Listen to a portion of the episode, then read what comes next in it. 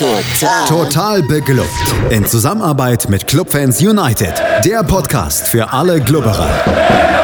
Alles, Alles zum ersten FC Nürnberg auf meinsportpodcast.de.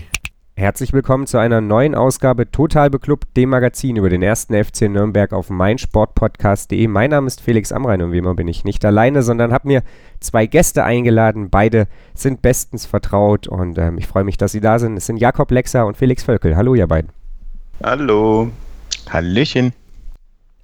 Wir wollen darüber sprechen, dass der erste FC Nürnberg beinahe alles richtig gemacht hat und am Ende trotzdem ziemlich deppert aus der Wäsche geschaut hat. Es geht ganz offensichtlich nicht um die Causa Baccariata, sondern um das letzte Heimspiel gegen den ersten FC Heidenheim.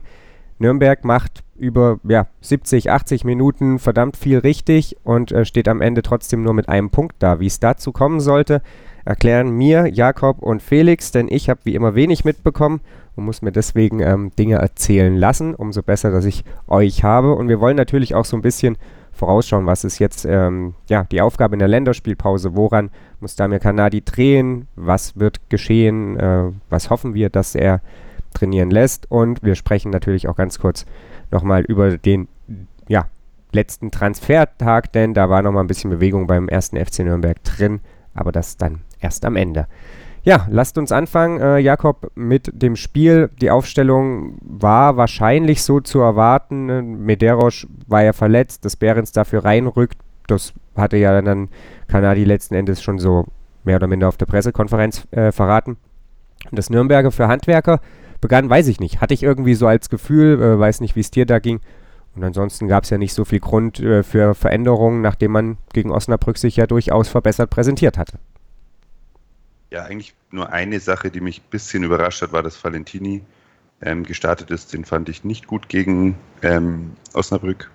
Und Sorg gefällt mir da schon deutlich besser, auch angesichts dessen, dass die Abwehr zwar gegen Osnabrück insgesamt gut gestanden ist, aber auch ja, wenig zu tun hatte. Habe ich gedacht, vielleicht wird auf der Position nochmal eine bisschen sicherere Variante gewählt. Nürnberger, glaube ich, hat es verdient. Ich fand Handwerker jetzt nicht schwach gegen Osnabrück, aber andere haben das so gesehen und Kanadi offensichtlich auch. Deswegen auch ganz eine vernünftige Entscheidung. Und dass Behrens anfängt, ähm, ja, das wurde vorher gesagt. Auf den anderen Offensivpositionen, glaube ich, ist es momentan schwierig, jemanden rauszunehmen. Hack war gegen Osnabrück auch ziemlich gut. Und das hat mich ziemlich gefreut, dass man den sehen konnte. Und ansonsten, ja, kurzes Spiel, kurze, Trainings, äh, kurze Trainingswoche, kurze Erholungszeit da ist, glaube ich, ganz okay, wenn man sagt, man baut ein bisschen auf das, was jetzt funktioniert hat im, im letzten Spiel. Ja, so sieht's aus. Äh, Felix, es ging dann, ja, letzten Endes, soweit ich es mitbekommen habe, eigentlich auch ganz gut los. Der erste FC Nürnberg brauchte vielleicht ein paar Minuten, um reinzukommen, aber dann hat man sich da, ja, soweit, wie gesagt, ich das beurteilen konnte, von vornherein ähm, ja so präsentiert, wie man sich das vielleicht auch als Fan erhofft. Ja, auf jeden Fall. Also ähm, es hat natürlich am Anfang immer ein bisschen gedauert, das dauert ja manchmal im Spiel so, aber ähm, man hat schon gemerkt, dass der FCN auf jeden Fall mit einem größeren Selbstbewusstsein rein ist und gleich von Anfang an ähm, versucht hat, das Spiel äh, an sich zu, zu reißen. Mhm was auch sehr schön irgendwie ausgespielt wurde, dadurch, dass Hack im zentralen Mittelfeld war und ähm, die Bälle schön ankamen und eigentlich früh attackiert wurde und dadurch Heidenheim eigentlich so gut, also von Anfang an eigentlich kein Spiel aufbauen konnte in der ersten Halbzeit. Also super. Nichtsdestotrotz, Jakob, äh, war es so, dass die erste richtig große Chance für Heidenheim gegeben war, ähm, als Multaub äh, ja letzten Endes da frei auftauchte vor ähm, vor Martenia, aber den eben nicht bezwingen konnte, da dieser ja, diese Großchance für Heidenheim in keiner Zusammenfassung zu sehen ist, äh, ja, beschreibt doch mal, was in dem Moment in Nürnbergs Hintermannschaft schiefging. Soweit ich mich erinnern kann, war man relativ weit aufgerückt. Der entscheidende Pass war durch die Schnittstelle kurz hinter Mittelfeld. Deswegen war am Anfang auch unklar, ob der Multhaupt überhaupt für Abseits in Frage kommt. Das wurde nämlich vom Linienrichter auf Abseits entschieden nach, nach der Chance. Multabt ist ein sehr, sehr schneller Spieler, der in dem Fall gegen Sörensen, glaube ich, stand. Da hat er einfach seine Vorteile ausgespielt und den ab, ist ein bisschen nach außen aber abgedrängt worden. Ich glaube, Eras hat da ausgeholfen, wenn ich mich richtig erinnere. Und ist dann im Abschluss gescheitert. da hat Martinia sehr, sehr gut reagiert. Ich glaube, im 1 gegen 1, ähm, da hat er ist einfach seine große Stärke. Das, das hat er da ausgespielt, ist spät, spät nach unten gegangen, hat ihn abgeblockt zur Ecke. Und dann kam eben die Entscheidung vom Schiedsrichterassistenten, dass es abseits war. Wobei da, wenn man die Wiederholungen richtig deuten kann, das Tor wohl gezählt hätte, weil es war aus meiner Sicht ziemlich deutlich nicht abseits. Ja, am Ende war es Jacke wie Hose, da, ja, wie gesagt, äh, Martini ja sowieso das Duell für sich entschieden hatte. Kurze Zeit später griff der Videoreferee dann ein. Da muss ich gestehen, bin ich jetzt offenbar überhaupt nicht regelfest genug, denn für mich ist es eine sehr, sehr ähnliche Situation verglichen mit der äh, gegen Osnabrück, als das Osnabrücker Tor zurückgenommen wird. Ähm, aber in dem Fall wurde das Tor dann eben auch zurückgenommen, obwohl, wie gesagt, für mich Dove dann gefühlt genau das gleiche macht wie der Osnabrücker in der Woche vorher. Ähm, Hack hatte da den Abpraller dann, ja, nachdem Frei noch am, am Keeper gescheitert war, ins Tor geschossen. Hatte sich schon gefreut. Alle standen wieder bereit, Felix, aber am Ende wurde es zurückgenommen. Ähm, war aber alles irgendwie nicht so schlimm. Sowohl eben diese Großchance als auch dass die, ja, das nicht erfolgte Tor oder nicht gegebene Tor von Hack äh, haben ja irgendwie den ersten FC Nürnberg nicht so richtig aus der Ruhe gebracht, nach allem, was ich gehört und gesehen habe. Nee, nicht wirklich. Also wie gesagt, sie hatten eigentlich bis auf die Großchance und ich schätze auch mal, das war so Heidenheims Plan in der ersten Halbzeit, dass sie halt versuchen mit äh, Bällen durch, die, also Pässen durch die Reihen irgendwie zu einem zu einem Konter zu kommen und dann ähm, vors Tor. Das hat eigentlich nur in der einen Situation geklappt, so wirklich. Ähm, und das Gleiche hat ja quasi der Club beim vermeintlichen 1-0, das da nicht gezählt hat, ähm, so versucht. Äh, Dovedan war nicht mehr am Ball, deswegen war es eigentlich abseits. Ähm, ja, ähm, fand ich auch sehr schön, weil Frei auch einen richtig, richtig starken Schuss drauf hatte. Also klar konnte der Torhüter den gut parieren, aber den konnte er auf gar keinen Fall festhalten und der hatte auch gut Wumms.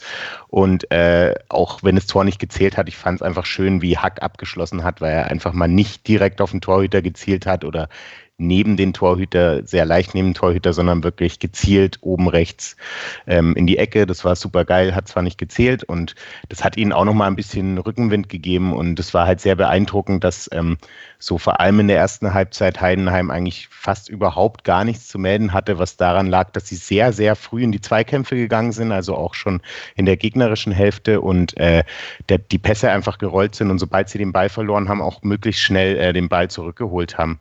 Dazu kam dann noch ähm, auf, also das fand ich sehr, sehr beeindruckend, vor allem in der ersten Halbzeit, ähm, eine Passgenauigkeit auf engen Raum, ähm, die mich sehr, sehr beeindruckt hat, wo ich mir gedacht habe, wo war das die letzten Wochen? Also ähm, sie hatten äh, einen guten Plan plus Bock plus ähm, es hat irgendwie funktioniert, dass auch der, der, der Ball gerollt ist ähm, und die Taktik hat auch vor allem in der ersten Halbzeit vollkommen eingeschlagen und Heidenheim hat absolut kein Land gesehen.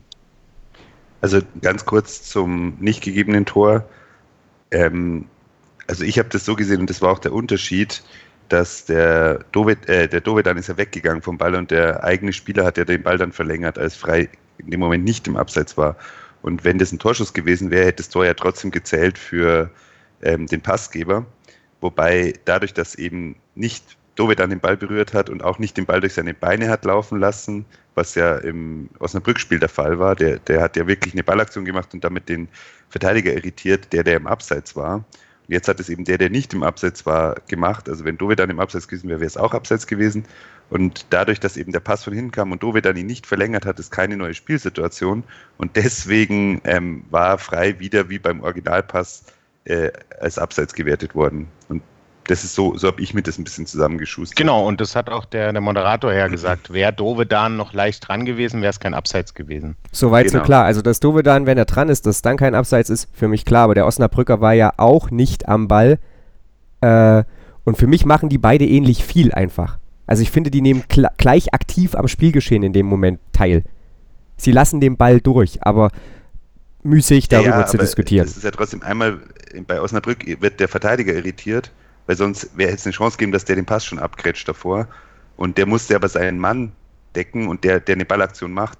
Und in dem Fall war es ja keine Ballaktion von Dovedan und der hat auch nicht eingegriffen, deswegen war es auch nicht, also deswegen war es auch dann nicht relevant. Also ich, ich glaube wirklich, dass das daran liegt, ähm, der Ursprungspass war nicht zu, so stark verändert, dass es eine neue Spielsituation war. Wenn aber ein Stürmer eine, eine Aktion macht, wie, egal ob jetzt Dovadan oder ähm, auch der Osnabrücker, dann ähm, entsteht eine neue Spielsituation, wenn er eine Ballaktion macht. Und ein Ball durchlassen ist meiner Meinung nach auch eine, eine Aktion, wobei Dovedan ja ähm, quasi eine Verteidigungsaktion hervorgerufen hat. Also ich gehe einfach davon aus, dass es zu wenig war, dass zu wenig eingegriffen wurde. Ja, möglich. Aber das ist genau der Punkt, den ich eben meine. Also für ja. mich lassen die beide den Ball durch und einmal ist es und einmal ist es nicht. Aber pff, gut, ist egal. Ähm, es wäre. Aber das war auch wieder eine Spitzenaktion, weil man halt, Entschuldigung, Felix, äh, weil man da gesehen hat, es war auch wieder Ballgewinn und gerade Hack in der Phase hat einfach, war einfach brutal im Spiel, weil der alles versucht hat anzugreifen und dadurch zieht er mit und Geis und Behrens können auch gut Bälle erobern und deswegen war Heidenheim auch überhaupt nicht in der Lage, den Ball, äh, dem, den Ball mal selber zu kontrollieren, weil die Innenverteidiger auch aufgerückt sind. Und wenn du wenig ähm, Platz zwischen den Reihen hast, dann gibt es einfach eine hohe Wahrscheinlichkeit, dass der Gegner nicht sich freispielen kann, sondern dann kann höchstens ein langer Ball kommen. Und den muss man halt antizipieren, beziehungsweise da muss der Torwart raus. Und das war das, glaube ich, was, das, was die erste Halbzeit oder eigentlich auch bis zur 80. Minute so saugut funktioniert hat. Da, man, man, hat den Gegner halt in Zweikämpfe verwickelt, weil man hochstand. Und die Zweikämpfe, wenn man gewinnt, dann ist der Weg zum Tor kurz. Und ich glaube, das ist halt das, was Kanadi Fußball ausmacht, was aber auch, wo die Mannschaft auch ein bisschen Selbstvertrauen braucht. Und ähm, Felix, weil du jetzt gesagt hast, du hast nicht ganz verstanden, warum man das jetzt erst sieht es spielen inzwischen wenig Spieler, die letztes Jahr äh, unter Kölner oder die letzten drei Jahre unter Kölner das eingebläut bekommen haben, wie man zu spielen hat, also eher Sicherheitsfußball. Und ich glaube, es ist leider so, aber man hat bei den meisten Spielern gesehen, die konnten das nicht umstellen. Und ich glaube, Mühl hat daran wahnsinnig noch zu arbeiten und denkt nach. Ähm, ich glaube, bei Markreiter war es die Verletzung, warum er nicht mehr spielt. Eras ist auf einer neuen Position. Da, da darf er ein bisschen mehr auf Sicherheit spielen. Im DM wird Eras momentan, so wie er die letzten zwei Jahre gespielt hat, überhaupt 0,0 passen. Da auf die Position passt er jetzt auf einmal super gut, da kann man nichts sagen. Und der Rest ist alles neu. Und ich glaube, dass das ein bisschen der springende Punkt ist. An den ersten Spieltagen waren die wichtigen Spieler noch in den letzten Jahren da. Und es klingt blöd, ich kann es nicht ganz verstehen, aber es schaut für mich so aus, als könnten die sich einfach nicht, als kriegen sie den Fußball der letzten Jahre nicht aus dem Kopf und aus dem Fuß und deswegen ähm, trauen sie sich nicht, das System umzusetzen. Und ich hoffe, dass die das noch hinbekommen. Da hat ja Kölner auch eine, einen schönen, schönen Satz gesagt mit der Festplatte. Ne? Bei älteren Spielern muss die Festplatte Voll. ein bisschen ge äh, länger gelöscht werden als bei Spielern, die ein bisschen jünger sind. Vielleicht ist es bei Spielern, die eben schon länger unter einem Trainer gespielt haben, genauso, dass sie eben äh, auf das alte System ähm, irgendwie eingespielt sind. Wobei ja Kölner auch nicht immer nur auf Sicherheit und äh, hinten gespielt hat. Er hat ja auch öfter mal gesagt, nach vorne halt nicht ähnlich wie Kanadi, aber ähm, vielleicht ist das ein Grund, das kann sein. Ähm, ich meine, Valentini ist jetzt noch drin, Behrens hat sich wieder einigermaßen gefangen in dem Spiel. Er war ja auch überhaupt gar nicht in dem Kanadi-Spiel drin. Ähm, kann ein guter Grund sein, kann ich mir vielleicht auch vorstellen, dass das so ist. Wobei es halt auch so ist, dass die anderen Spieler ja auch irgendwie von neuen Vereinen kommen. Das heißt, die haben ja auch irgendwie ein neues Spielsystem. Aber natürlich, wenn du irgendwie woanders anfängst, dann hast du irgendwie neue Energie und vielleicht klappt es dann einfach besser, das auf den Platz zu bringen. Womöglich ist es tatsächlich auch einfach so, dass es genau diese Anzahl an Zeit jetzt gebraucht hat, bis man sieht, dass es funktioniert. Die Mannschaft aber eben auch so weit umgekrempelt wurde mittlerweile, dass äh, das jetzt aussieht, als würde es zusammenfallen, es aber eigentlich gar keine Kausalität gibt. Ähm, Wäre genauso möglich. Era ist auf jeden Fall derjenige, der den Pass gespielt hat äh, in, dem, in der Situation mit dem nicht gegebenen Tor. Äh, so einen Pass habe ich von ihm, glaube ich, sehr, sehr lange nicht mehr gesehen umso schöner, dass es dann so kam. Es gab im Anschluss eine jede Menge Ecken äh, bei den Heidenheimern, aber wenig Gefahr. Und dann gab es das schon ja, angekündigte Tor von Dovedan. Er hatte schon gemeint, er würde nicht jubeln, wenn er trifft. Aber das ist auch unwichtig, denn sie werden das Spiel gewinnen. So sinngemäß waren ja seine Worte letzte Woche. Und dann traf er äh, mit einem Flugkopfball, nachdem Matenia eine, ja, einen wirklich guten Abschlag auf frei durchgeführt hat, so gut oder so einfach kann es dann manchmal sein, Jakob. Ja, so ist es dann auch. Man muss natürlich, man braucht einen Spieler, der den langen Ball verarbeitet von Martinia. Und da hat sich Freier schon im allerersten Spiel gezeigt als sehr, sehr körperlich gut agierender und auch wirklich dann technisch gut agierender Spieler. Der konnte auch in dem Spiel viel festmachen. In dem Fall verlängert er ihn. Und ich meine, dass Dovedan von drei Saisontoren zwei mit dem Kopf macht. Ich glaube, das hätte sich vorher auch nicht erträumen können. Aber da merkt man halt, der ist, das ist ein, ein Torjäger in der in ein bisschen zurückgezogener Position und der macht einfach das, was es braucht, damit der Ball ins Tor geht. Und das ist natürlich super. Der hat ja kurz danach nochmal eine abgefälschte Chance. Der ist einfach präsent im Spiel nach vorne und wenn der eine Chance sieht, dann schließt er so ab, dass es für einen Torwart eigentlich oft unangenehm ist. Und das, sowas passt zu so einem Spielertypen frei sehr, sehr gut. Ob das jetzt beständig so ist, kann ich noch nicht sagen. Ich bin gerade sehr, sehr optimistisch, was, was so generell die Aufteilung da vorne angeht, weil die Spieler, die machen einen super Eindruck, was auch was, das, was die Spielidee angeht, wie die miteinander spielen können. Also ich fand auch vor allem, dass, äh, äh, weil du Eras vorhin erwähnt hast, es war nicht sein einziger Pass, der ähnlich gut nach vorne kam. Ähm, super, super, super von hinten rausgespielt. Das hat der Moderator auch irgendwann in der ersten Halbzeit zum Ende hin auch gelobt, dass äh, Eras ja ein super, super, super Passgeber vom Spiel hinten raus aus, äh, äh ist. Und äh, frei ist da vorne bei hohen Bällen einfach super schwer zu verteidigen für, glaube ich, fast jeden Verteidiger in der zweiten Liga, weil er die Bälle einfach bekommt, weil er super groß ist, äh, super, super viel, viel Masse hat und einfach im Kopfball wahrscheinlich von, von 10, 8 gewinnen könnte, wenn er, wenn er nicht irgendwie wie, wie Mist baut. Also super, super schwer. Ähm, aber super wichtiger Spieler auch. Also ähnlich zu, zu Ishak. Ich bin sehr gespannt, was, was mit ihm jetzt passiert. Ähm, aber ich fand es einfach sehr beeindruckend, wie Frei mit Dovedan, also Frei ist ja auch noch nicht so lange da, mit Dovedan, Hack und auch Behrens da vorne äh, funktioniert hat in der ersten Halbzeit. Das war, hat mich wirklich sehr, sehr beeindruckt. Ich habe den Eindruck, du fandest es super. Ähm, auf jeden Fall war der erste FC Nürnberg deutlich überlegen in den ersten 45 Minuten. Es hätte ja rein von den, den Chancen wahrscheinlich auch höher als 1-0 stehen können. Äh, Jakob hatte die weitere Dovedang-Chance angesprochen. Behrens hatte kurz vor der Pause nochmal die Möglichkeit zum 2-0. Die komplette Welt des Sports. Wann und wo du willst. BVB. Der wöchentliche Podcast zu Borussia Dortmund mit Julius Eid und Christoph Albers. Voller echter Liebe auf meinsportpodcast.de. Die komplette Welt des Sports.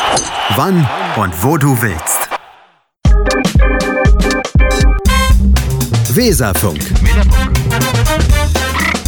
Der Talk zum SV Werder Bremen. Mit Bastian Waskin und seinen Gästen. Kaderanalysen, Spieltagsbesprechungen und mehr. Weserfunk auf meinsportpodcast.de. Aber insgesamt bleibt nach 45 Minuten, Jakob, dass die Mannschaft wirklich guten Fußball gespielt hat, Fußball gespielt hat, der Spaß macht, zuzugucken. Nach allem, was ich wirklich gelesen, gehört, gesehen habe, was ihr erzählt habt, muss das äh, ja so gewesen sein, wie man sich das beim ersten FC Nürnberg größtenteils vorstellt. Vielleicht noch ein bisschen zwingender in den Abschlüssen werden oder ein bisschen zwingendere Abschlüsse kreieren. Aber ansonsten war das äh, ja ein Stück weit auch wieder Gutmachung. Das Osnabrück-Spiel war ja schon gut, aber die Wochen davor eben nicht so richtig. Äh, die 45 Minuten haben die Fans, die im Stadion waren, entschädigt, oder? Absolut. Also das war wirklich, das war schön anzuschauen, der Fußball. Die Chancen könnten qualitativ ein bisschen besser sein, aber was man halt jetzt auch sieht, ihr habt jetzt schon einzelne Spiele hervorgehoben, aber auch so das Mittelfeld mit Geis und Hack, was die auch an Pässen daraus gespielt haben. Wenn man mit Medeiros noch dazu denkt, der ja auch schon bewiesen hat, dass er sowohl einen Abschluss hat als auch ähm, ein Auge für einen Mitspieler, dann ist es einfach extrem gut anzusehen, wie, wie gut die mit dem Ball umgehen können. Und das ist was, was wir nicht gewohnt waren im letzten Jahr. Im letzten Jahr kam aus dem Mittelfeld ganz, ganz wenig Impulse nach vorne, weil Eras und Behrens in erster Linie als Zweikämpfer eigentlich aufgestellt wurden und Löwen auch die, die Ideen nicht so einbringen konnte. Und da sieht man einfach, dass Geis ein, ein unglaublich guter Sechser ist, der zu 100% momentan nicht ersetzbar ist, obwohl er drei Spiele bis jetzt gemacht hat. Der, den, den kann man Stand jetzt nicht ersetzen. Also der, der ist ein absoluter Fixpunkt im, im zentralen Mittelfeld und nimmt halt als defensiver Mittelfeldspieler am Spiel teil. Und das war was, das haben wir jetzt drei Jahre lang nicht gesehen. Drei Jahre lang hat Kölner dem defensiven Mittelfeldspieler gesagt, du spielst gegen den Ball, aber du machst nicht mit im Spiel mit dem Ball. Und deswegen war es auch da an der Position wichtig, einen neuen Spieler einzusetzen. Und das merkt man extrem. Und dadurch, dass wir wieder mit Dreierkette spielen, ist ein System, das mir persönlich sehr gut gefällt. Aber jetzt auch so spielen, dass wir, dass die Spieler nach, nach vorne schieben und aufrücken. Und dann auch mal einen Lauf starten können. Wie Sörensen ist einmal, glaube ich, bis so auf 20 Meter vom Tor mit nach vorne gegangen.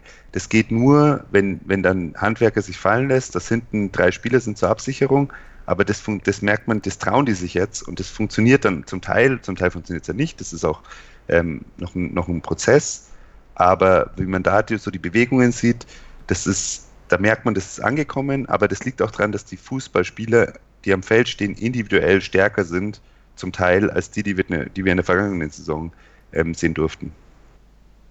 Das ist auch das, was, was, was, was, was mich so ein bisschen traurig macht, auch ein bisschen, aber äh, auch wieder froh für die Zukunft. Auch in dieser Saison ist äh, genau das, was du gemeint hast, dass die individuelle Klasse von den Spielern, natürlich ist auch die zweite Liga, ähm, finde ich, höher ist diese Saison als äh, letzte, definitiv vor allem im Mittelfeld mit Geis etc. Wer übrigens Johannes Geis Fußball spielen sehen möchte, sollte das wahrscheinlich in den nächsten beiden Spielen tun. In Hannover wird er wahrscheinlich nicht dabei sein. Drei Spiele, drei gelbe Karten bislang. Wenn er den Schnitt hält, äh, wird es gegen Hannover eher äh, ja, kritisch werden. Mal schauen, ob er das äh, ja, so macht oder ob er da vielleicht in den nächsten Spielen auch ein bisschen ja, ein besseres Gespür dafür bekommt, äh, dass er dann nicht am Ende mit, ja, weiß ich gar nicht, hochgerechnet was, irgendwie 15 gelben Karten da rausgeht äh, wäre auf jeden Fall ein großer Verlust. Jakob hat es angesprochen. In der zweiten Halbzeit war es dann ja so, dass ja, Heidenheim ein bisschen besser in die Partie reingefunden hat, dass nicht ganz so viel Druck am Anfang von Nürnberger Seite da war. Man sich das nach einer Weile aber auch wieder erarbeitet hat oder wieder dann ins Spiel hineinfand und dann ja letzten Endes da weitermachte, wo man in den ersten 45 Minuten aufgehört hat, oder Felix? Ja, das stimmt. Sie haben so zehn Minuten gebraucht und was vor allem ähm, auffällig war, dass die Heidenheimer so ein bisschen versucht haben, ähm, mit langen Bällen, vor allem auf die Seite da äh, links, ähm, irgendwie vors Tor zu kommen. Also sie sind mit den Bällen quasi die sind angekommen, aber sie sind nicht wirklich gefährlich vors Tor gekommen. Also das hat Nürnberg so ein bisschen verwirrt wahrscheinlich, aber äh, sie haben sich wieder gefangen. Also so, weiß nicht, wahrscheinlich waren es nicht mal zehn Minuten. Und äh, dann lief das eigentlich wieder nach dem alten Schema ab und äh, ging weiter wie in der ersten Halbzeit. Und dann Jakob in der 70. Minute, dann ging es richtig ab vor allem. Da ging es nicht nur weiter, da ging es einfach nur ab. Äh, Johannes Geis schießt ein unfassbares Tor, wirklich. Äh, der Ball kommt letzten Endes ja aus dem Strafraum in den Rückraum. In den letzten Wochen war es eher so, dass Nürnberg da vor allem Tore kassiert. Wir sprechen dann später darüber, dass das auch dieses Mal wieder der Fall war. Aber mit, mit einer Selbstverständlichkeit und mit einem Vertrauen zimmert Geister aus 17 Metern Volley auf den Ball drauf. Da weiß ich auch nicht. Da hätte ich bei der Hälfte unserer Spieler in der letzten Saison und wahrscheinlich auch im jetzigen Kader noch Angst, dass die sich dabei irgendwas reißen. Aber er knallt das Ding da ins Tor, als gäbe es keinen Morgen. Ja, davor war noch der Lattenschuss, der aber aus meiner Sicht, ähm, trotzdem er an der Latte gelandet ist, äh, nicht gefährlich war, weil die Bewegung war vom Tor weg, vom, vom Ball, wenn ich mich richtig erinnere. Ähm, und dann kam eben die Aktion.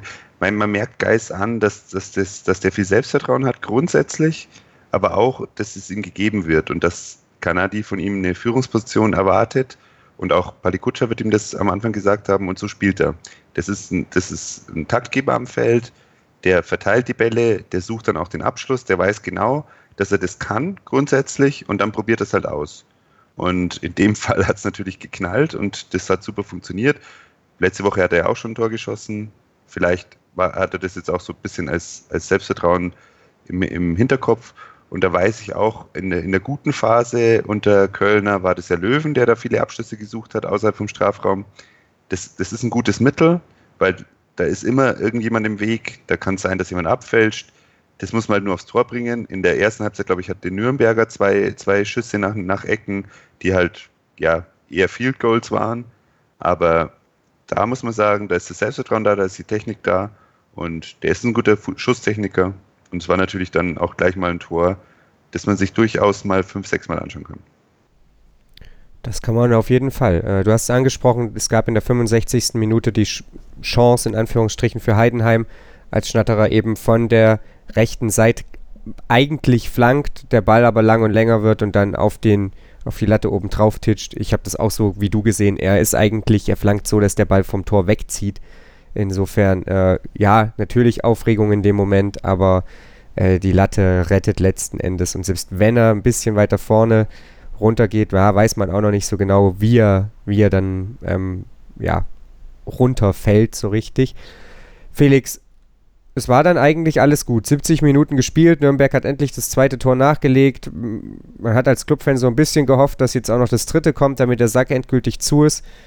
Und dann ist zwölf Minuten später äh, ja, das große Nervenflattern angesagt, weil man sich ein unfassbar dämliches Gegentor einfängt. Äh, und als wäre das alles noch nicht genug, zwei Minuten später oder zweieinhalb Minuten später gibt es gleich noch so ein Ding hinterher. Beide Gegentore resultieren aus Einwürfen. In beiden Gegen oder bei beiden Gegentoren kriegt Nürnberg überhaupt keinen Zugriff mehr aufs Spiel, äh, begeht gefühlt einen individuellen Fehler nach dem anderen, angefangen noch vor dem ersten Gegentor, als ja letzten Endes dieser Einwurf völlig ohne Not herausgegeben wird, äh, völlig ohne Not ja verursacht wird. Was war da in den Minuten los? Wie hast du die ganze Situation empfunden, gesehen, wahrgenommen? Ja, also in den Minuten vorher, also Minuten, auch Zehner-Minuten, gab es ja noch einige Chancen für den FCN und dann irgendwie anscheinend 80. Minute haben sie sich so ein bisschen drauf ausgeruht und auch kopfmäßig waren sie anscheinend in dem Moment nicht da. Ich weiß nicht, was da los war. Ähm, sie haben nicht mehr das gemacht, was sie eigentlich vorher gemacht hatten, standen nicht mehr gut. Sie standen in einer Reihe hinten und warum, ich glaube, Eras war das, den Ball da rausspielt und irgendwie mit Martinia das nicht abspricht, keine Ahnung. Und dann eben dieser Einwurf und saublöd und der Ball nach hinten und Dorsch war das dann, glaube ich, der den halt reinschießt und Martinia eigentlich normalerweise hält er den wahrscheinlich von zehn Schüssen hält er 9,5 Schüsse, die genauso kommen.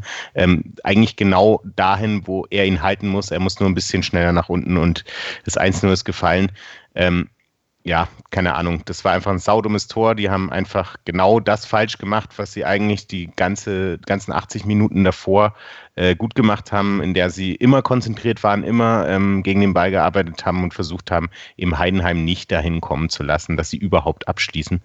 Und ja, das war einfach äh, Pennen von ganz vielen Spielern, die einfach da hinten drin standen. Ich weiß nicht mal, ob ich da jetzt jemanden, jemanden rausstechen lassen will. Da waren auf jeden Fall einige Fehler von einigen Spielern dabei. Ja, Martinia, wir haben vorhin gesagt, äh, hat seine Stärken im 1 gegen 1 bei Distanzschüssen. Jakob sieht er in dieser Saison leider noch nicht so gut aus. Es ist jetzt nicht das erste Mal, dass es klingelt, wo man sagt, puh, äh, tut mir leid, aber den musst du eigentlich haben. Äh, wobei das dann eben tatsächlich auch nur das Ende der Fehlerkette ist, oder? Ja, aber das war leider, also Martini war ja Anfang und Ende der Fehlerkette. Und ich glaube, dass ich ihm jetzt auch nicht Unrecht tue. Ich glaube, dass er es selber so sieht, dass er einen sehr schwachen Saisonstart hat für seine Erwartungen, seine Verhältnisse. Mindestens eins von den Freistoßtoren, also sprich das zweite, muss er haben. Den gleichen Fehler zweimal machen geht bei einem erfahrenen Torhüter überhaupt nicht. Und Torhüterfehler sind halt oft Gegentore. Und bei dem Schuss, ich verstehe es einfach nicht. Also das ist ja eigentlich eine Reaktion und ich sehe nicht, dass er den haben kann. Ich sehe das so, dass er den haben muss. Und wenn halt ein erfahrener Spieler und ein Torhüter einen Fehler macht, dann ist das, dann wirkt sich das halt auch leider verunsichert aus. Ich glaube, dass der rauskommt aus der Nummer. Ich glaube, dass, dass Martinia genug Erfahrung hat und genug Klasse hat, um sich daraus zu kämpfen. Aber er spielt von, von den, er hat eigentlich die schwächste Partie dadurch gespielt und leider muss man dann halt auch sagen, hat sich die Mannschaft so sehr schocken lassen, dass sie halt dann gleich nochmal den gleichen Fehler gemacht hat, beim Einwurf nicht aufgepasst. Das war dann auch ein super Abschluss, das war ein schönes Tor. Aber vor allem auch Kanadi, glaube ich, der wird danach unruhig geschlafen haben und sich überlegt haben, was da in der 78. Minute der Wechsel, dass das einfach ähm, ja, dem Spiel einen Bruch gegeben hat ob es jetzt stimmt oder nicht, ist dahingestellt. Ich glaube, dass es stimmt, weil er hat das System umgestellt.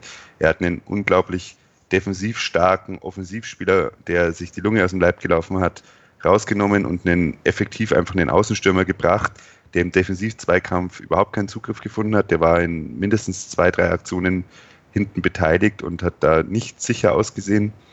Und sowas kann halt, sowas beeinflusst ein Spiel normalerweise nicht, in dem Fall schon.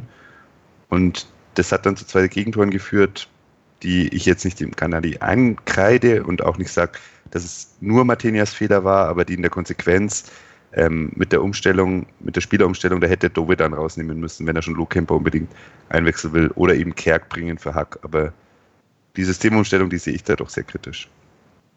Ja, also sehe ich ähnlich wie du. Ähm, es kann natürlich auch sehr viel Zufall dazu kommen, dass halt wirklich alle geschlafen haben, aber blöderweise ist halt genau mit der Auswechslung von Hack äh, das zu den Gegentoren kurz danach gekommen und ja, sehr wahrscheinlich ist, dass es damit zusammenhängt.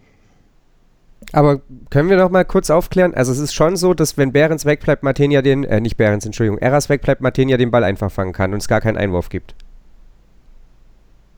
Habe ich so gesehen. Ja. Dann möchte ich eure These vielleicht doch in Zweifel ziehen, weil wenn es den Einwurf nicht gibt, gibt es das Gegentor nicht. Und dann redet keiner darüber, dass die Umstellung des Systems daran schuld ist. Dann wäre äh, wär am Ende Eras an der ganzen Geschichte schuld. Oder die Kommunikation zwischen Eras und Matenia. Ja, ja aber das, das, das, Spiel ist ja trotzdem entglitten. Und das, der Zugriff hat nicht gestimmt, auch in den Minuten danach hat der Zugriff nicht gestimmt. Was Aber da, da, da, stimmt er doch vielleicht nicht. Jakob, du hast doch selber gesagt, ja. sie lassen sich durch das Gegentor verunsichern. Aber es gibt doch das Gegentor nie. Deswegen habe ich gesagt, äh, das ist meine, meine Verdächtigung. Es gibt durchaus Leute, die das anders sehen und ich verstehe, dass sie das anders sehen, weil im Endeffekt ist es auch so, dass eine, eine Situation passiert, wo alle schlafen. Aber grundsätzlich kann, ist sowas dann, glaube ich, schon in den Köpfen von den Spielern drin. Ich meine, ich kann jetzt nicht sagen, wenn Hack dabei gewesen wäre, das war ja seine Seite, dann hätte er den vorher abgegrätscht und nichts wäre passiert nach dem Einwurf. Das, das ist natürlich alles hypothetisch.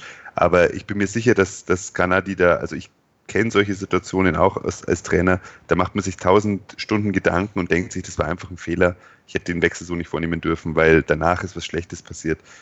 Ob es jetzt stimmt oder nicht, lasse ich dahingestellt der, das, was definitiv, du hast definitiv recht, beide Tore entstehen nicht äh, aus Systemgründen, sondern entstehen aus Standardsituationen, zwei, zwei Einwürfen, die nicht konsequent verteidigt wurden.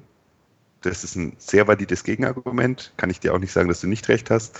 Aber grundsätzlich steht für mich halt im Vordergrund, man hat da was ähm, rumgetan und vielleicht haben da deswegen auch Abstimmungen nicht gestimmt. Ich weiß es nicht. Wir werden es letzten Endes nicht auflösen können, einfach weil ja die Restspielzeit auch nicht lang genug war, um wirklich darüber zu sprechen, wie das System dann greift oder nicht. Zumal eben ja bei zwei Gegentoren in was 155 Sekunden, glaube ich, äh, immer auch eine Ausnahmesituation für eine Mannschaft darstellen.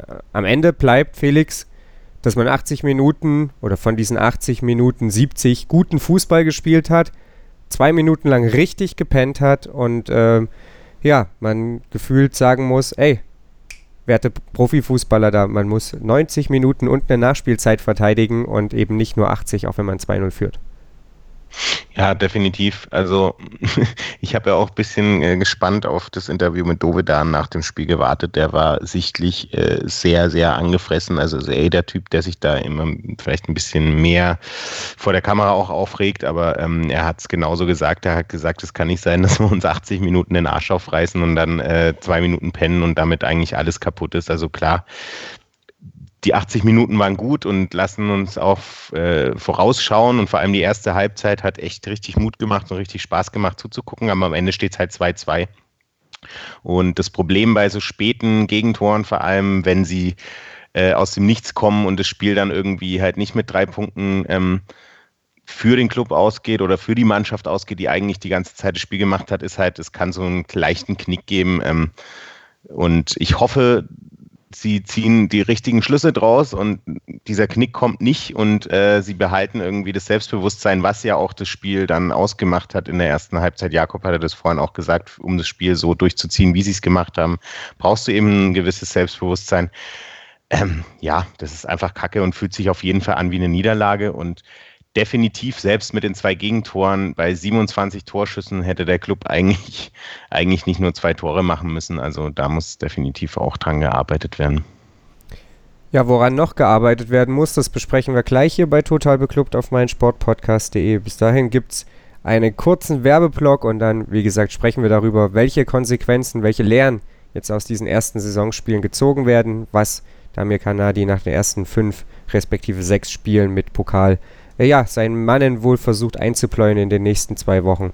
Und äh, ja, das ist gleich Thema hier bei Total Beklubbt. Die komplette Welt des Sports. Wann und wo du willst. Breakfast at Flushing. Die US Open mit Chip and Charge. Vom 27. August bis 9. September berichten Andreas Thies und Philipp Joubert täglich über die Ereignisse in Flushing Meadows. Breakfast at Flushing. Auf meinsportpodcast.de. Die komplette Welt des Sports. Wann und wo du willst. Anwurf. Der Handball-Talk. Dein tägliches Update zur stärksten Liga der Welt. Auf meinsportpodcast.de. Der erste FC Nürnberg spielt trotz drückender Überlegenheit über fast die komplette Spielzeit am Ende nur 2 zu 2 gegen den ersten FC Heidenheim. Äh, Felix hat es gerade eben schon angesprochen. Manchmal gibt so ein Spiel auch einen Knacks, wenn du ja, gefühlt unverdient oder nicht so richtig weißt, warum du dieses Spiel eben nicht gewonnen hast.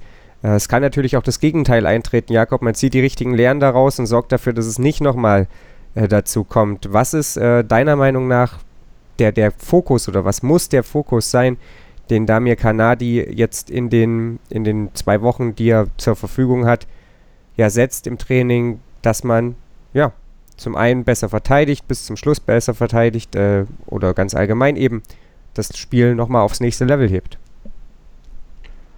Also ich glaube nicht, dass das einen negativen Effekt hat, weil was sehr, sehr wichtig war, glaube ich, auch fürs Team, ist, dass die, die, der Fußball, den Kanadi vorhat, funktionieren kann nach vier, fünf Spielen.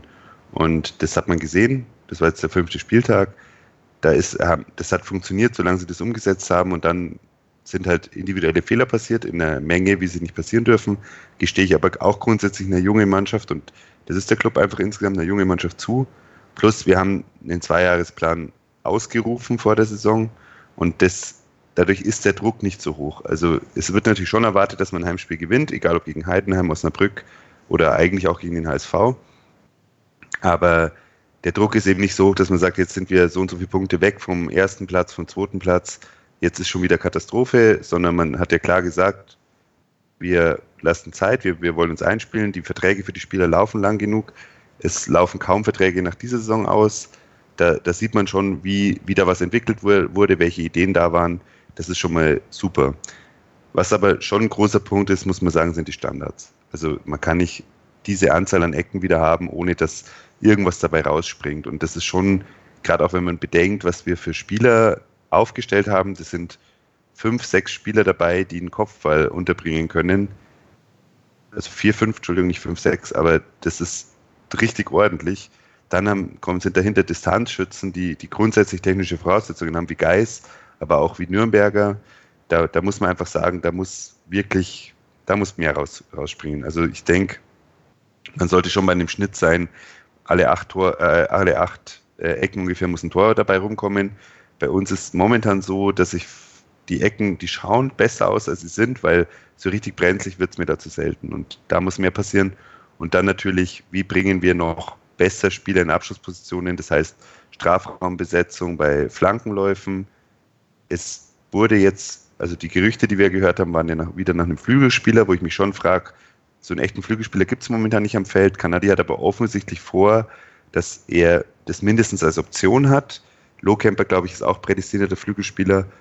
Da Hack kann das natürlich auch da bin ich gespannt, wo es dahin gehen soll. Wird vielleicht dann doch irgendwann äh, auf 4-4-3 wieder, äh, 4-3-3 umgestellt oder ist die Idee 3-4-3? Das finde ich jetzt ein bisschen krass, aber man weiß es ja nicht, was, was er da vom System her vorhat. Aber was er jetzt eingeführt hat, und ich glaube, das hat halt das Spiel bewiesen, das, das 3-5-2 funktioniert. Da ist eine Stabilität auch da. Und jetzt geht es darum, wie bringe ich noch mehr Torgefahr aus dem Spiel her wobei mir die gut gefallen hat. Die Qualität der Chancen könnte höher sein, aber die Anzahl war da. Wie schaffe ich es aus den Standards mehr rauszuholen, mehr Torgefahr und vielleicht am Ende noch ja, ein zweites System, dann wäre es eine wahnsinnig erfolgreiche zweiwöchige äh, Pause, ja. Felix, was mir wichtig wäre, ich weiß nicht, wie es dir da geht, wäre, dass an einem Defensivmanko gearbeitet wird und das ist Tore aus dem Rückraum. Also der erste FC Nürnberg fängt bislang, ich kann es nicht sagen, wie viele es genau sind, aber er fängt überdurchschnittlich viele Tore aus dem Rückraum. Damir Kanadi ist sich dessen auch bewusst, hat gesagt, da lassen wir uns vielleicht noch zu weit in den Strafraum reindrücken. Ähm, wie siehst du das? Ist das auch was, was einfach abgestellt werden muss, damit im Zweifelsfall eben nicht vier Tore oder drei Tore geschossen werden müssen? Ja, definitiv. Also auch bei den Gegentoren gegen Heidenheim ähm, standen wir in der Fünferkette. Ähm, zwar hinten, aber davor war er komplett frei. Dorsch, das, das geht einfach so nicht und wir fangen da definitiv zu viele Tore und das, da muss einer stehen und ähm, eben verhindern, dass da irgendwie so viel Freiraum ist für die Spieler. Also das geht nicht definitiv muss da noch gearbeitet werden. Allgemein, also sah es gegen Heidenheim jetzt defensiv schon sehr viel besser aus, was auch am Zweikampfverhalten lag. Aber insgesamt sehe ich so unsere größte Baustelle allgemein in der, in der Defensive. Okay, also äh, schauen wir mal. Übrigens noch eine kleine Zahl, ich musste sie nur kurz suchen und deswegen äh, ein bisschen Zeit überbrücken. Äh, statistisch gesehen landen übrigens nur 1,27 Prozent aller Ecken im Tor.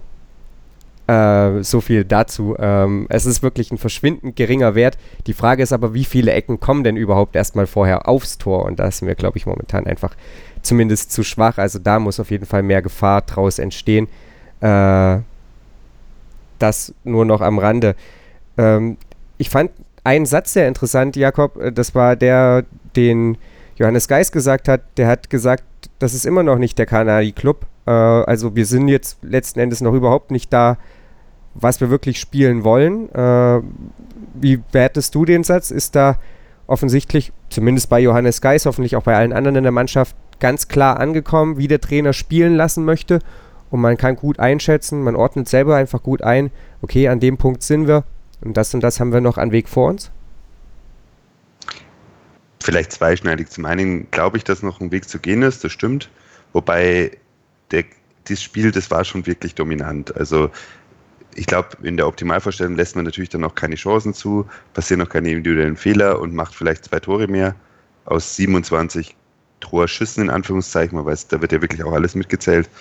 Aber das könnte zum Teil auch einfach daran liegen, dass man sagt, dass man so ein bisschen auf die Bremse drückt und sagt, sagt ja auch ähm, jeder Superstar jedes Jahr, es gibt, ich kann mich noch wahnsinnig viel verbessern, auch wenn das effektiv einfach nicht stimmt. Und ich glaube, wenn man jetzt nur dieses Spiel heranzieht oder die ersten 70 Minuten heranzieht, muss man sagen, so viel besser kann man das nicht spielen. Also da ist nicht so, als hätten wir die, die oberste Schublade an Talenten und Spielern in, in, in unserem Kader. Man muss auch ein bisschen bedenken, wo da Schwächen vorhanden sind. Ich denke da vor allem auch an die Außenverteidiger. Da hat man gesehen, die, die, sind, die können solide sein, aber die sind nicht überdurchschnittlich gut, auch nicht für die zweite Liga. Und ich denke, dass man da über die Flügel noch ein bisschen mehr machen will und halt klarere Abschlusssituationen. Aber so das, das Kanadi-Prinzip, das wir jetzt hier rausgearbeitet haben, vielleicht stimmt es ja auch gar nicht, vielleicht sehen wir das falsch, aber Balleroberung und dann eben schnell nach vorne, das ist ja auch das, was er propagiert hat vorher, das war schon wirklich in, in ungefähr zehn Szenen, und das finde ich persönlich relativ viel, das ist fast alle zehn Minuten eine Umschaltaktion, das war schon gut zu sehen. Und dazu gab es auch noch aus eigenem Ballbesitz raus Chancen. Und das sind die zwei Sachen, Standards noch dazu. Also ich erwarte schon fünf Standardstore jede Saison. Hat man unter Hacking damals ja sogar noch mehr, aber gut, der hat da auch mehr Wert drauf gelegt. Dann, dann hat man drei Möglichkeiten, wie man zum Tor kommen kann. Und wenn das schon so ausschaut, als wäre das alles drei ganz ordentlich, finde ich, dann ist der Weg schon, schon weit gegangen. Wie weit es noch bis zum Ziel ist, wir werden sehen, wenn sie es wirklich schaffen, dass sie noch ähm, zielgerichteter und noch besser spielen können. Und wegen mir gerne jede, jedes Spiel 4 zu 0, habe ich null Problem damit. Ähm, aber man, glaube ich, hat in dem Spiel schon gut gesehen.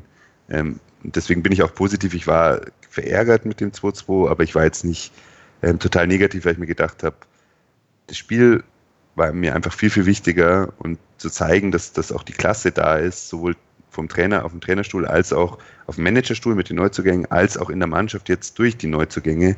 Das ist mir viel, viel wichtiger als so ein 1-0 gegen Osnabrück, wo man halt sagt, gut, zum Glück haben wir das Spiel gewonnen mit einem, mit einem Sonntagsschuss.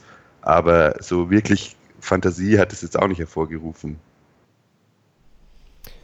Ja, müssen wir ein bisschen abwarten. Zwei Wochen sind auf jeden Fall Zeit. Dann kommen Gegner, die äh, schlagbar erscheinen, zumindest. Äh, Darmstadt 98 ist der erste, Karlsruhe SC ist der zweite, bevor es dann nach Hannover geht. Eine, weil wir einfach noch ein paar Minuten Zeit haben, eine abschließende Frage. Ähm, Jakob hat gesagt, es ist der Zwei-Jahres-Plan ausgerufen worden, insofern hat man Zeit. Glaubst du wirklich daran, Felix? Ja, es ist halt immer noch der Club. ähm, wir haben es ja unter Bornemann ähm, versucht mit Kölner, aber irgendwann, also wenn es nicht läuft, natürlich ist der Druck in der ersten Liga noch höher, weil da auch einfach die Einnahmen höher sind. Ähm, aber äh, es müssen auf jeden Fall Erfolgserlebnisse her. Die hatten wir ja jetzt ja teils, hatten fast noch eins und äh, das ist halt so die Sache. Also wenn jetzt halt eben das, das, Falsche eintritt und das Selbstbewusstsein nicht mehr da ist, vielleicht dann der Fußball, den sie uns jetzt gezeigt haben, nicht mehr funktioniert, dann kann es auch ganz schnell kippen und dann kann es halt auch heißen, so, ja, okay, es dauert einfach zu lange, bis Kanadi seinen Fußball umsetzt und dann ist vielleicht auch schon, aber ich glaube nicht, dass das vor der Winterpause, also sehr viel vor der Winterpause passieren würde, aber dann kann es auch sein, dass dieser Zwei-Jahres-Plan dann eben äh, mit einem neuen Trainer angefangen wird, was dann letztendlich eigentlich kein Zwei-Jahres-Plan mehr ist. Also so sehr würde ich mich nicht festhalten an diesem, okay, wir gucken jetzt wirklich über zwei Jahre, wir wollen diesen Trainer und behalten den auch auf definitiv. Also dafür ähm, kennen wir alle Fußball viel zu gut. Das geht sehr schnell und dann ist der Zwei-Jahres-Plan nur noch ein Zwei-Monats-Plan und dann ist eben neuer da. Ich meinte das gar nicht, dass es ähm, mit dem Trainer funktionieren muss. Ich glaube, ich habe das so verstanden, dass man grundsätzlich sich darauf ausgelegt hat, auch in der Personalpolitik, dass man in den nächsten beiden Jahren den Aufstieg schaffen möchte, dass man aber schon anerkennt, dass in dem Jahr zwei Mannschaften für Zweitliga-Verhältnisse wahnsinnig aufgerüstet hat, mit halt auch Zweitliga-fahrenden Spielern, HSV oder halt mit sehr, sehr viel Kohle, siehe Stuttgart. Und dann hat, dann rechnet man noch eine Überraschungsmannschaft dazu oder zwei. Dann rechnet man noch dazu, dass Hannover eine ähnliche Situation hat wie Nürnberg. Und dann kommt man halt auf sehr, sehr viel Konkurrenz, wenn man, äh, um, um im ersten Jahr aufsteigen zu können. Ich glaube, dass der Club schaffen kann, aber ich bin mir nicht sicher. Ja, also, also, ja, ja, klar, nee, das, das, das hatte ich auch so verstanden, aber ähm, ich also glaube ich, schon. Ich bin jetzt nicht so, ein Trainer. Ja, ja, ja, okay, ja, das stimmt. Aber ähm, man versucht ja auch, wenn man sowas ausruft, auch so ein bisschen Kontinuität. Ähm, das hatte ich irgendwie auch so mit rein interpretiert in das, was Palikucha gesagt hat, so von wegen zwei ja, Jahresplan. Ja, definitiv. Ähm, definitiv. Und vor allem finde ich auch, also mit den, den Einkäufen jetzt zum Stichtag, ähm, sieht es auch so aus, wie wenn man auch wirklich gewollt oder gewillt ist, ähm, aufzusteigen, weil der Kader vor allem offensiv ähm, richtig aufgerüstet wurde. Ähm, der soll definitiv Tore schießen und soll definitiv oben mitspielen. Also er ist, er ist auf jeden Fall dazu gemacht, dass man auch eine, vielleicht eine Chance hätte auf den Aufstieg. Und ähm, wenn man eben nicht aufsteigt, nachdem man abgestiegen ist, wissen wir ja alle, wie es dann auch ist, von wegen Spieler gehen etc. Und dann ist es äh, im zweiten Jahr eben schwerer. Deswegen, ja, schwierig. Gut, das siehst jetzt beim HSV zum Beispiel, da merkst du halt, die Spieler, die sie behalten haben, die haben, die können sich gut in Szene setzen, die kennen jetzt die zweite Liga. Die, die sie geholt haben, sind Zweitliga-Akteure gewesen, überdurchschnittliche. Das ist, das kann schon auch im zweiten Jahr funktionieren. also das sehe ich gar nicht so eng. Und noch eine Sache, die du auch gerade angesprochen hast, auch schwächere Spiele können ja gewonnen werden, wenn man individuell Spieler hat, die das, die Einzelaktionen setzen können. Und wenn man sich jetzt mal anschaut, gerade was die Neuzugänge angeht, wenn ich mir anschaue, was, was frei sich erarbeiten kann, wie Schlitzohrig Dovedan den Abschluss sucht, wie Medeiros mal einfach so drei Spieler aus, ausspielen kann, dass Behrens nach Standards und auch in, in Strafraumsituationen, wo er jetzt auch wieder auf der Acht spielt, öfter mal wieder aufgetaucht ist. Ich glaube, der hatte zwei, zwei oder drei Abschlüsse in dem Spiel. Da, da kann man auch mal ein Spiel wie jetzt gegen Osnabrück einfach durch einen Distanzschuss von Geis gewinnen, ohne dass man jetzt sagen kann, das war ein überragendes Spiel, man hat halt nichts zugelassen, aber in der Offensive hat es eine Einzelaktion gebraucht. Für eine Einzelaktion brauchst du Spieler, die Einzelaktionen können und da sehe ich inzwischen doch drei, vier, fünf, sechs Spieler, die halt auch aus zwei Chancen ein Tor machen können und dann gewinnst du halt auch Spiele, die nicht unbedingt überzeugend gespielt sind, wobei ich beim Grundplan, da, da, da sehe ich den Club einfach durch die letzten zwei Spiele auch wirklich auf einem guten Weg, weil man sieht eben schon, wie sie Sachen umsetzen, die Kanadi-Fußball in Anführungszeichen ähm, eben ausmachen.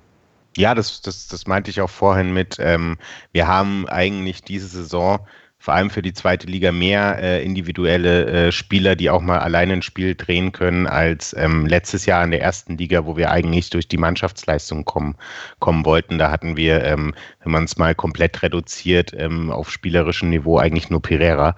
Und jetzt sind es eben vor allem für die zweite Liga eben mehr Leute, die da sich in Szene setzen können. Äh, Medeiros, Hack, Geis kann das definitiv, ein Dovedan kann das auch, ein Frei kann das vor allem durch seine Körperlichkeit auch. Also wie gesagt, offensiv ist da definitiv mehr die Chance, dass eben auch vielleicht ein beschissenes Spiel mal gedreht wird durch eine Einzelaktion, als es letztes Jahr der Fall war. Deswegen ja, so wie du eigentlich auch, Jakob, ich sehe gerade noch ähm, positiv in die Zukunft. Und genau das, was ihr ansprecht, ist nämlich, das ist für mich der Grund, warum ich sage, dieser Zwei-Jahres-Plan, äh, der, der steht auf tönernen Füßen. Und nicht nur, weil der vielleicht mit einer Trainerentlassung auch irgendwann mal korrelieren könnte. In diese Mannschaft wurde jede Menge Input reingebracht, wurde viel Qualität reingebracht.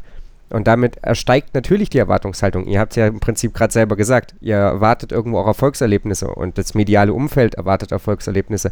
Also irgendwann wird der erste FC Nürnberg in der Tabelle klettern müssen. Und zwar so, dass man sieht, okay, die haben das Zeug, um auf dem, um, ja, um den Aufstieg erreichen zu können, auch vielleicht schon in diesem, in diesem Jahr. Und das ist nämlich so ein bisschen der Punkt, weswegen ich diesen Zweijahresplan durchaus kritisch sehe, auch wenn es sich natürlich gut anhört. Wenn du am Ende nämlich den Aufstieg aber verpasst, dann fliegt dir, glaube ich, der halbe Kader auseinander und dann stehst du von, fängst du von vorne an. Und das, was der Hamburger SV macht, das ist halt unglaublich gefährlich. Du kannst so aufsteigen, aber du kannst so überhaupt nicht die Klasse halten. Das haben wir letzte Saison eindrucksvoll erfahren. Deswegen, glaube ich, wäre der erste FC Nürnberg schon gut daran beraten, wenn er diese Saison schnell in die Erfolgsspur findet und äh, zumindest wirklich versucht aufzusteigen und sich nicht irgendwie hinter diesem Alibi versteckt. Wir haben gesagt, wir wollen nächstes Jahr aufsteigen. Also übernächstes Jahr, nächste Saison. Das ist meine persönliche Meinung. Ja, definitiv. Und äh, hätten wir beim Wäre, Wäre Fahrradkette, wenn man jetzt wieder ist, ähm, hätten wir dieses Spiel eben nicht 2-2 gespielt, dann sähe es halt auch sehr gut aus. Dann wären wir jetzt zwar Fünfter, aber ähm, halt punktgleich mit den drei anderen da oben. Und ja, aber das ist halt eben wäre, wäre Fahrradkette und äh, das muss jetzt aufgeholt werden nach der Länderspielpause. Und wie gesagt, ich, ja. also ich finde das, Entschuldigung, Jakob, ich finde das auch gar nicht schlimm. Zum jetzigen Zeitpunkt ist alles in Ordnung, aber der, der Trend muss weiter in diese Richtung gehen, die wir jetzt sehen. Es muss spielerisch und es muss ergebnistechnisch besser werden. Ähm, oder spielerisch ist es ja okay, aber es muss ergebnistechnisch dann irgendwann besser werden. Und äh, ich glaube, sonst fliegt, da, dafür ist es einfach der erste FC Nürnberg, sonst fliegt der ganze Laden irgendwann in die Luft. Wenn du da zwar geilen Fußball spielst, aber irgendwo immer nur bei Platz 8, 6, 7 rumdümpelst. Ich glaube nicht, dass das gut geht. Jakob, du. Danke. Ich glaube, man muss schon bedenken, was, was beinhaltet das Zweijahresplan. Zweijahresplan heißt nicht Platz 8 und dann Aufstieg, weil ein Platz 8 aus der Vorsaison macht dich nicht zu einem Aufstiegsfavoriten, sondern das heißt, du musst mindestens in die Top 4, eigentlich ist meine Einschätzung in die Top 3, damit du das realistisch sagen kannst. Und ich glaube, wenn ich mir jetzt nur die individuelle Klasse ansehe, wenn ich mir den Kader anschaue und die Entwicklung, die definitiv weitergehen muss, aber die zeigt ja eindeutig in die richtige Richtung, dann sehe ich den Club klar als drittbeste Mannschaft, mit Abstand zur viertbesten Mannschaft. Und da bin ich mir nicht sicher, wer das sein soll individuell ist vielleicht Hannover da zu nennen, aber wenn ich mir anschaue, wie Osnabrück spielt, das ist eine total unterschätzte Mannschaft, auch immer noch, obwohl sie so einen guten Saisonstart hatten, wie Heidenheim jetzt zweimal schon 0-2 aufgeholt hat, das ist halt auch sowas, da, da ist auch eine gewisse Klasse vorhanden und es ist eine Zweitligamannschaft im positiven Sinn, die, die wissen einfach, was sie können und die setzen es in jedem Spiel um. Dann kann aus den beiden Spielen vier Punkte, kann man positiv sehen und als Schritt in die richtige Richtung und spielerisch aus in die richtige Richtung. Aber es, wenn man den Zweijahresplan umsetzen möchte, muss im ersten Jahr eine Aufstiegschance da sein. Im zweiten Jahr muss man dann als Favorit reingehen. Und so sehe ich das. Also ich hätte kein Problem damit, wenn der Club sich sukzessive verbessert, wenn VfB und HSV da überragende Saison spielen mit über 70 Punkten und es reicht da nicht zum Aufstieg geschenkt, dann kann man nächstes Jahr angreifen. Aber ich sehe es nicht als Erfolg an, wenn man mit ähm, 50, 55 Punkten einläuft und dann sagt, ja, aber wir halten jetzt die Mannschaft zusammen. Nee, das ist, wenn du nicht mit um Aufstieg gespielt hast, dann hat die Mannschaft, dann hat der Plan auch nicht funktioniert. Dann sind wir ja. absolut einer Meinung, denke ich.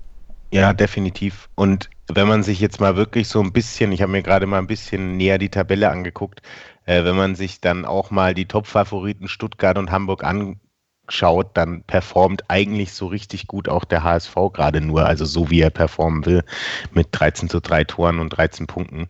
Äh, Stuttgart hat 7 zu 5 Tore, hat 9 Punkte, aber äh, es läuft wahrscheinlich auch nicht so, wie sie es sich vorgestellt haben. Die haben sich da wahrscheinlich auch ein bisschen mehr erhofft mit den äh, Investitionen und vor allem den Kaderwert, den sie haben. Ja, der VfB Stuttgart gerade zum Zeitpunkt der Aufnahme noch am Spielen, also könnte rein theoretisch auch noch auf elf Punkte hochspringen, äh, steht 1 zu 1 ja. gegen Bochum, soll an ja. der Stelle nur erwähnt werden.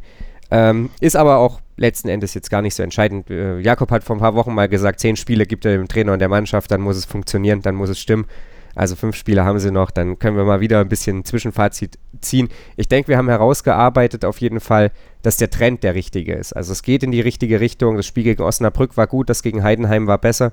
Äh, es gibt dennoch Verbesserungspotenzial. Jetzt muss es alles in Ergebnisse umgemünzt werden und ich hatte schon gesagt, die nächsten Gegner sollten das eigentlich machbar machen.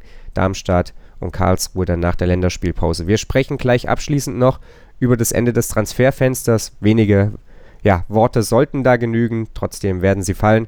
Ähm, hier auf meinsportpodcast.de. Die komplette Welt des Sports. Wann und wo du willst. Pinfall, der Wrestling Talk mit Kevin Scheuren und Thomas Steuer. Alles zu den größten Showkämpfen der Welt. WWE, WXW und Co. Die Wrestling-Welt auf mein Sportpodcast.de. Die komplette Welt des Sports. Wann und wo du willst. Swing and a Miss. Der Podcast zur Baseball-Bundesliga. Das Neueste aus der stärksten Liga in Deutschland. Von Hamburg bis nach Haar. Von Heidenheim bis Paderborn. Tim Collins von EuroBaseballTV.com und Andreas Thies schlagen die verbalen Home Runs. Swing and a Miss. Jetzt abonnieren auf meinsportpodcast.de. Am Montag war der letzte Transfertag in Deutschland, was nicht heißen soll, dass der 1. FC Nürnberg keine Spieler mehr abgeben kann. Das ist noch möglich, aber er kann zumindest keine mehr verpflichten, die jetzt noch irgendwo anders unter Vertrag stehen. Äh, der 1. FC Nürnberg hat am heutigen Montag nochmal drei Spieler abgegeben. Es sind die drei, über die ich mich letzte Woche schon mit Stefan Helmer unterhalten habe. Ähm, Im Rahmen unseres Podcasts sind Simon Rhein, äh, Kevin Goden und Federico Palacios. Und ja, das war, glaube ich, irgendwo so ein bisschen auch absehbar. Man hatte bei Palacios oder ich zumindest nicht mehr den Eindruck, dass da jetzt noch der große Sprung kommt. Der hat unfassbar viel Konkurrenz mittlerweile bekommen. Der ist jetzt nach Regensburg gegangen, äh, ja, auch fest und außerdem, wie gesagt, eben Goden zur Eintracht Braunschweig äh, rein zu den Würzburger Kickers für ein Jahr jeweils verliehen. Mal gucken, ob die dann gestärkt zurückkommen. So viel zu dem Thema. Jetzt wollen wir noch ganz kurz darüber sprechen, dass der erste FC Nürnberg noch einen Spieler geholt hat. Und zwar vom slowenischen Erstligisten NK Domzale. Und äh, gekommen ist Adam Knedzda Cerin. Und äh, ja, das ist ein defensiver Mittelfeldspieler, beziehungsweise Mittelfeldspieler, zentraler Mittelfeldspieler, Achter. Wer mehr über diesen Spieler wissen möchte, der schaut am besten mal bei Florian Zenger, flo-zenger bei Twitter vorbei. Der hat sich wie immer die Mühe gemacht und sich so ein bisschen die Statistiken angeguckt. Ganz kurz vielleicht zwei Worte dazu. Das ist so ein bisschen längerfristiges Projekt, Jakob. Der wird nicht sofort einschlagen können.